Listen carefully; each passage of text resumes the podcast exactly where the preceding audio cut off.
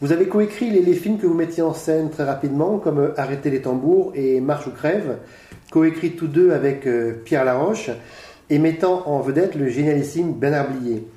Euh, comment est venu ce besoin de participer activement à, à l'écriture de vos films, et quelle liberté cela vous apportait-il? Bah, le besoin, c'est parce que je suis un être humain et que j'avais, j'avais envie. D'abord, je ne savais pas ce que j'allais faire comme film parce que moi, mon, mon, mon ambition, c'était de bouffer. C'est la seule chose qui m'intéressait. Mais j'avais quand même une certaine culture. Moi, le, le grand maître à penser de ma génération, c'était Prévert. Et j'étais marqué par ce, ce raisonnement-là. Et Pierre Laroche, je l'avais rencontré sur la côte, sans, sans lui parler, tout ça. On était dans le même hôtel. Et tous les soirs, il était au comptoir. Il, il- il picolait avec Prévert. Et moi, j'étais avec un copain. On les écoutait. Et quand j'ai eu l'occasion d'avoir Laroche, j'étais fou de joie. Et j'ai fait tous mes premiers films avec lui. Et le dernier, qui est un de mes films préférés, c'était Le Septième Juré. Et, et il est mort euh, en ayant terminé le scénario. Mais on travaillait tous au scénario. Moi, j'avais comme assistant, euh, Bernard Blier m'avait imposé son fils D'accord. comme assistant, ça m'avait révolté. Ce qui fait qu'on est restés copains jusqu'à maintenant. Voilà. Alors c'était il faut, il faut vous brusquer un peu pour rester copain avec vous. J'étais, euh, avec, avec Bertrand Blier, euh, Claude Vital, mon premier assistant, qui avait été mon, mon premier assistant quand j'étais second. Donc, il avait été mon second quand j'étais premier. Et quand on allait voir La Roche, il disait Ah ben voilà que les trois petits cons qui arrivent. Comment était-ce de diriger Bernard Blier Et d'ailleurs, comment dirigeait-on un tel monstre sacré euh, si talentueux? Je ne me suis jamais posé le problème de diriger ou de pas diriger. Peut-être une fois, un mec m'a fait chier. Non, mais c'était, c'est, ma vie, c'est mon boulot. Il faut aimer les acteurs, aimer ce qu'on leur fait faire. Une, pour moi, c'était, euh, c'était une autorité d'amour. On se comprenait euh, et c'était à moi de, les aider à s'exprimer. Blier était un type extraordinaire. Extraordinaire, il pouvait tout faire. 1961, vous tournez Le Monocle Noir, premier film d'une trilogie à succès. Paul Meurice, dans le rôle du commandant Théobald Dromard, dit Le Monocle, est particulièrement drôle et savoureux. Comment s'est passée cette première collaboration? C'est une aventure extraordinaire parce que j'ai une chose que j'ai oublié de vous dire, c'est que j'avais une tactique et une force. C'est que j'avais la même équipe avec moi, d'opérateurs, d'assistants, d'ingénieurs du son. J'avais les mêmes et on, on- on travaillait pour bouffer. Et euh, c'est même, il m'est même arrivé plus tard de refuser un film avec Gabin alors que j'étais débutant, parce que Gabin voulait m'imposer Louis Page, son chef opérateur. Ma force, c'était mes assistants. Et, et on avait une tactique, on acceptait n'importe quelle proposition de film, parce que comme on était toute une équipe, il fallait que tout le monde bouffe. Si j'avais fait un film tous les trois ans, j'aurais pas eu d'équipe, il serait parti travailler ailleurs. Alors, euh, donc, on- quand j'ai lu Le Monocle Noir, c'était le prix du Quai des Orfèvres. Ça m'a pas, pas plu du tout, mais j'ai accepté le film. Et on s'est pris à le réécrire, et on a, j'ai rencontré Paul Meurice, et on est parti dans, dans un délire. euh, je ne peux pas tout vous raconter, ça serait. Mais Meurice était fou de joie, et le colonel Rémy, qui était l'auteur du, du roman, était ravi. Ah bah, Il a collaboré avec nous et il, a- il a collaboré, il a écrit les deux autres monocles avec nous. Mais quand le film est sorti, c'est pour ça que je vous dis que je vous ai parlé de la route miraculeuse. Le distributeur a dit à mon producteur, oui, eh ben, il faudrait que vous en retourniez un bout. Alors le producteur était affolé, il dit, il faut en retourner beaucoup, ou à peu près la moitié, parce que ça n'est pas visible. Ça je ne peux pas distribuer un film pareil. Et mon, mon distributeur, mon producteur était, on n'avait pas d'argent. bien sûr. Elle dit non, je ne peux pas intervenir. Eh Ben ça fait rien. on le mettra dans les salles de projection. Et quand il y aura un jour creux, on le sortira, parce qu'on ne peut rien, rien faire de ce film. Et ils l'ont sorti un 15 août, parce que c'était vraiment la période creuse, Ouais. en plein été. Et ça fait un triomphe. Un carton. Encore une route miraculeuse. Et encore un distributeur qui connaît bien son métier. J'ai oublié son nom. Parle-nous un peu de Paul Meurice quand même. Oh, c'est un personnage. euh, Moi, je- Vous savez, euh, j'étais toujours amoureux de mes acteurs et de mes actrices. C'était.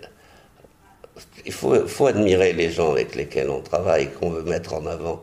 Parce que quand même, mettre quelqu'un en valeur, une preuve d'amour. Tout à fait. Alors, euh, j'ai, euh, Maurice cherchant à se faire rire lui-même, il me faisait rire moi, donc je le poussais. On a, on a très bien euh, collaboré ensemble, sauf pour le dernier film, euh, jaune, parce que on nous avait envoyé une actrice. On était à Hong Kong, et quand il l'a vu descendre de l'avion, il m'a dit Georges, elle repart ce soir pour Rome. C'est l'actrice de la coproduction italienne. Comme la coproduction italienne n'existait pas, et j'avais personne. J'étais obligé de la garder, et ça, il s'est fâché, vraiment. Ah, dommage. Voilà. Pour cette troisième aventure, le monocle riz jaune, vous avez dirigé votre mère. Je pense qu'elle devait être fière d'être dirigée par son fils, et vous-même deviez apprécier ces moments particuliers passés ensemble euh, sur votre plateau de tournage. Quels souvenirs gardez-vous de ces moments fils réalisateur et mère actrice? Que vous êtes complètement à côté de la question. Parce que ma mère était venue à Hong Kong comme ma mère, avec ma femme et la meilleure amie de ma femme. Et mon beau-frère, on était en famille. Et si elle a fait un, un ca- un cachet dans le film à Hong Kong, c'est parce que j'avais personne. L'idée m'est venue, euh, tiens, si je lui demandais, à- elle faisait une veuve chinoise. Alors vous Oui, voyez, oui, oui, et elle a accepté, ça l'a amusée, et ça m'a donné l'occasion dans les autres films de trouver des petits rôles qui l'amusaient, où elle avait envie de paraître. Voilà. Elle était heureuse et j'étais heureux. Formidable, c'est parfait. 1963, Les Tontons Flingueurs, un des films cultes du cinéma français particulièrement aimé du public. Pendant le tournage, aviez-vous conscience d'être en train d'écrire une des plus belles pages de l'histoire du cinéma français? Absolument pas. Absolument pas. D'abord, le tournage était assez difficile parce qu'on était protégé par Alain Poiret de la maison Gaumont, le producteur. On avait toute la maison Gaumont contre nous. euh, On était une équipe de petits cons qui, se qui se privaient, qui se pliaient pas à leur discipline. Et on savait pas du tout où on allait, on savait pas ce qu'on faisait. Et on, on- on espère- on- on n'espérait même pas. On avait une telle trouille parce que c'était quand même assez cher comme maison, la maison Gaumont, que on a mis tout de suite. euh, J'ai fait un, mis un film à écrire que j'ai tourné dès la fin du film, qui était Les pissenlits par la racine, qui était six fois moins cher. Pour qu'on dise si les tontons flagueurs avaient fait un, un échec, ah, mais il, il fait aussi des films au marché encore. Ben oui, mais c'était Oui, vrai. fait, fait. Et on a fait Les Pissenlits par la racine, qui était mon premier film avec Mireille d'Arc, mon premier film avec Michel Serrault, et euh, mon premier film avec De Funès. Parlons encore un petit peu de, de Tontons Flingueurs, si vous le voulez bien. Euh, Lino Ventura, Bernard Blier, Francis Blanche, Jean Lefebvre, comment avez-vous réuni euh, ce brillant casting? La chance. Puis les... Francis Blanc, j'avais tourné avec lui, avec Bernard Blier. Donc Lino Ventura, il était poussé par Gaumont. Il a eu confiance en moi. J'avais Audiard. Audiard avait confiance en moi parce qu'il savait, il avait vu comment je travaillais avec La Roche et comment je mettais les, les trucs en, place, les, les, les dialogues que je. Moi, je- à l'époque où on filmait avec des plans d'ensemble, avec des gens qui partaient dans le lointain, moi je faisais que des gros plans. Et c'est pour ça qu'ils passent encore à la télé maintenant. C'est la première fois que vous dirigiez Lino Ventura. Comment s'est passée cette première rencontre? Ou votre première rencontre avec lui? Moi j'étais, euh, comment vous dire, j'étais comme un jeune garçon qui était, qui avait une passion pour son grand frère. Pour moi, Lino Ventura, c'était le grand mône Mhm. qui arrivait, qui était, il dégageait une force, un truc. Et il avait fait ses, ses matchs avec Kogan, Mhm. qui était dans le film et qui était toujours mon copain. Oui, le catch, il a débuté dans le À la catch. catch, là, oui. Je ne peux m'empêcher de vous parler de la scène mythique de la cuisine. Euh, en tournant dans ce décor exigu, vous rendiez-vous compte déjà de la magie et du pouvoir comique euh, qui s'en dégage dans le film? Non, parce que mon but, c'était pas celui-là. Quand j'ai demandé qu'on écrive cette scène, qui n'était pas écrite, qui n'a pas été écrite dans la première mouture, et que j'ai demandé qu'on écrive, elle avait un but. C'était de rapprocher Blier et, et- et les autres de Ventura. Sur le plan humain. C'était comme, j'avais vu un film qui était Quel Argot, où il y avait un gangster qui disait à un autre, euh, dis, raconte-moi la belle époque de la prohibition. Ah, Et c'était ça, je les ai, toute la scène était faite pour qu'ils se foutent la gueule ensemble et qu'ils parlent de leur passé. C'était bien Noah, c'était la, la, la- la caissière, les trucs. Et, et- et c'était ça le but de la scène. Alors, pour la faire euh, marrante, ça c'est devenu autre chose, mais le but premier, c'était l'entente entre eux. d'accord. Est-il exact que Jean Lefebvre a eu une petite surprise en dégustant son verre et qu'il pleurait réellement? J'en sais rien, j'y crois pas. Non. On- le tournage était très dur, très précis. Tous les gestes étaient écrits, tous les mots étaient écrits. Il n'y a eu aucune création. Alors, euh, si on avait picolé toute la journée, c'était pas possible. Mais quand ça s'était terminé le soir, là, on picolait bien, oui. Comment avez-vous travaillé sur l'écriture avec Michel Audiard? Comment se passait une journée de travail avec lui? Jamais la même chose. Parfois, il n'était pas là. Il rattrapait le temps perdu. Non, euh, c'était un homme à approcher. Il faisait parfois trois films en même temps. Alors, euh, moi, je l'aimais. Et, puis, le, le tout est de- dans la vie, c'est de comprendre les gens avec lesquels on travaille. Et qu'ils y prennent un plaisir au moment où ils le font. Je suis sûr que euh, Audiard a eu des moments formidables avec nous, avec moi. Et dans l'écriture, proprement dit, comment, comment travaillez-vous ensemble? Bah, il, il écrivait toujours ses dialogues euh, dans son coin. Mais, on, mais on, on- on discutait de la scène et de l'esprit de la scène et de là où on voulait en venir. Et il écrivait les dialogues.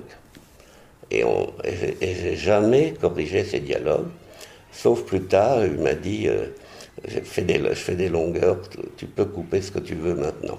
Euh, L'année suivante, vous retrouvez Ventura, Blier et Blanche dans Les Barbouzes. Touche de génie, vous ajoutez à ce casting très viril une touche de féminité avec Mireille d'Arc, qui a su parfaitement jouer au diapason l'humour et le second degré. Comment a-t-elle été accueillie et s'est-elle bien intégrée à cette troupe de ces virils Je ne sais pas, mais elle avait déjà été accueillie et intégrée par mon équipe, puisqu'elle avait fait les pissenlits. Donc on était l'équipe de Mireille. Et c'était inévitable que ça colle bien avec les acteurs. Puis il faut dire que Mireille était tellement amusante et sympathique et jolie et, et plein- non c'était il y avait euh, j'ai eu une scène très difficile. C'était dans, dans la chambre. Parce que Lino avait des, des principes. Oui, oui, il voulait pas embrasser une fille sur la bouche. Il voulait pas être dans un lit avec elle.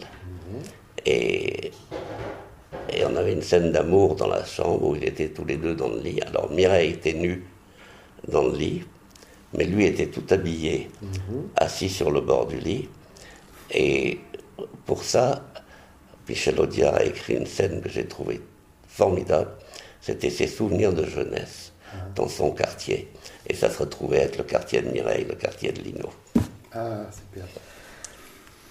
Comment est venue l'idée de la sonorité des, des coups de feu, genre euh, bouchon de champagne pétillant? J'ai cherché. On cherchait un truc. On a cherché un truc, mais comme on était une équipe, on était tous concernés. Et dans un des monocles, on avait fait beaucoup de prises de vue sous-marines. Mhm. Parce que j'avais un- une deuxième équipe sous-marine avec moi. Un copain. Alors c'est pour ça qu'il y avait des scènes sous l'eau dans beaucoup de. Et on avait essayé des coups de feu. Et là, on a trouvé un système de, de coups de feu dans une piscine. Et en, en faisant un bruit sous l'eau et, et en le montant à l'envers. D'accord. Le fait de travailler avec votre famille technique, c'était aussi un confort pour vous, une sécurité et, et peut-être un gain de temps également. Vous vous compreniez facilement entre. Je vais vous répondre qu'une chose. Dé- Nous sommes mardi, j'ai déjeuné, j'ai dîné dimanche soir ici, chez moi, avec Rodalec, qui était assistant opérateur, qui a fait 35 films avec moi, dont un comme chef opérateur qui était à la maison assassiné. Alors, qu'est devenue mon équipe? Elle- Il y a Robin Davis, il y a Claude Vital qui était metteur en scène, il y a Maurice Felouz, on est toujours copains, ça dure encore maintenant. Formidable. Alors vous voyez que c'était- c'est quand même assez extraordinaire. Tout à fait. Dans Ne nous fâchons pas, vous réunissez à nouveau Lino Ventura, Mireille Darc et Jean Lefebvre. Le nouvel ingrédient de la recette s'appelle maintenant Michel Constantin. Parlez-nous un peu de, de lui. Il me plaisait tel qu'il était, il me plaisait dans ce qu'il donnait. et il avait un espèce de naturel qu'il n'était pas, et ça me plaisait. Et, et quand je lui demandais quelque chose, il faisait tel que je le voulais. Alors, je peux rien vous dire. Jean Lefebvre, euh, dans ce film, se prend quelques gifles magistrales de Lino Ventura. J'espère pour lui qu'il n'y a pas eu trop de prises. Il y a eu beaucoup de prises, mais on ne le touchait pas. Et, et ça m'a fait. C'est pour ça que j'ai pu travailler avec Lino. Parce qu'il trouvait que Lefebvre était ridicule, était une, autre comique qu'il ne fallait pas avoir dans un film pareil.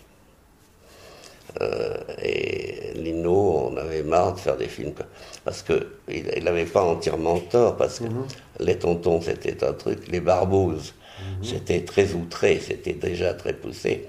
Ne nous fâchons pas, ça partait dans le délire. Il n'avait pas envie de devenir Fernandel. Bien sûr. Et il voulait être un acteur dramatique. Et... Mais Fernandel est également un acteur dramatique. Oui, mais enfin, c'était. C'est comme ça que ça, nos rapports sont, ont changé. Dommage. Euh, Comment s'est passée votre rencontre avec Jean Gabin, que vous dirigez dans Le Pacha en 1968 Bah, s'est passé d'une manière délicate parce que il avait peur de cette équipe de jeunes qu'il a. Parce que moi, j'ai refusé euh, d'avoir le page comme chef opérateur quand, quand on voulait me refiler Gabin pour les tontons. Et, Gabin a, refusé mon équipe. Alors quand on s'est retrouvés, il était habitué à des plans euh, longs et tout ça, et moi je l'ai mis dans des gros plans. Il y a eu une période de, de- de- de- à la fin de la première semaine, j'arrive au studio, on me dit oh là là, euh, Georges, on te prévient, il y a, le vieux qui veut te voir, euh, t'as rendez-vous dans sa loge. Alors j'étais un peu inquiet, je me dirige vers sa loge et je croise dans la, cour son habilleuse, qui était une, une grosse salope. On me dit, ah, bah vous, ça va être votre fête. hein. Alors je suis rentré dans la loge, euh, vraiment préparé. Puis je m'en suis sorti et je lui ai dit qu'il verrait lundi en- la, scène monter. Et le lundi soir, il a vu la scène monter en projection. On avait passé le dimanche à ça, monter avec une musique et tout. Et en sortant de ça, il m'a dit Georges, il n'y aura plus de problème entre nous. Formidable. Et il, y avait, il avait une voiture, euh, euh, c'était une Matra, parce que j'étais copain avec les Matras, j'en avais une. Et euh, je, je l'ai fait monter dans cette Matra, c'était pas tellement son style. Il me dit Georges, vous n'allez pas me faire monter dans ce suppositoire. J'ai dit si, Jean, absolument. Non, c'était. Je l'adorais ce mec, c'était un type prodigieux. La, la chanson de Serge Gainsbourg, Requiem pour un con, collait parfaitement au film. Son utilisation n'était-elle pas, n'était-elle pas d'ailleurs euh, assez osée pour l'époque? Je ne suis pas un spécialiste de la chanson, mais les chansons ont toujours été osées. Qu'est-ce qu'elle avait d'osé? Elle, elle était osée que sur l'affiche, on mettait Requiem pour un C, Mhm. Avec trois petits points, on n'osait pas mettre con. Tout à fait. On, s'est rattrapé depuis, hein, alors excusez-moi. J'adorais cette chanson, j'adorais Gainsbourg, ça a été un pied extraordinaire, euh, une rencontre merveilleuse. Vous aviez dirigé André Pousse dans un petit rôle dans votre film précédent, Fleur d'oseille. Ici, il a un de ses plus beaux rôles, Quinquin, le méchant de l'histoire. Parlez-nous un peu euh, d'André Pousse, cet acteur si attachant, un directeur fétiche d'Audiard, à la forte présence et qui a eu beaucoup de réussite dans plusieurs carrières professionnelles. Difficile de vous en parler parce que j'ai connu André Pousse dans une période de sa vie précédente. Pendant la guerre, j'allais voir des vélos au Valdiv. Et Pousse courait dans les américaines. Il y avait Pousse et Delvoye qui mhm. couraient tous les deux. Et j'ai vu Pousse courir à l'époque. Et quand je l'ai vu rencontrer, je lui ai parlé de ça, ça nous a rapprochés. Tout de suite, évidemment. Et puis c'était un personnage euh, bon, mauvais, euh, tumultueux, très gentil et, drôle, et que j'ai beaucoup aimé. Mais c'était un type euh, qui, tenait qui tenait le Moulin Rouge, qui tenait des boîtes de nuit. Quand j'étais tourné au Liban, c'était lui qui faisait les spectacles du casino. Euh, c'était un personnage que, et puis qui apportait une telle couleur, un tel truc. C'était merveilleux de travailler avec lui. 1971, euh, il était une fois un flic. Vous retrouvez Michel Constantin et Mireille d'Arc.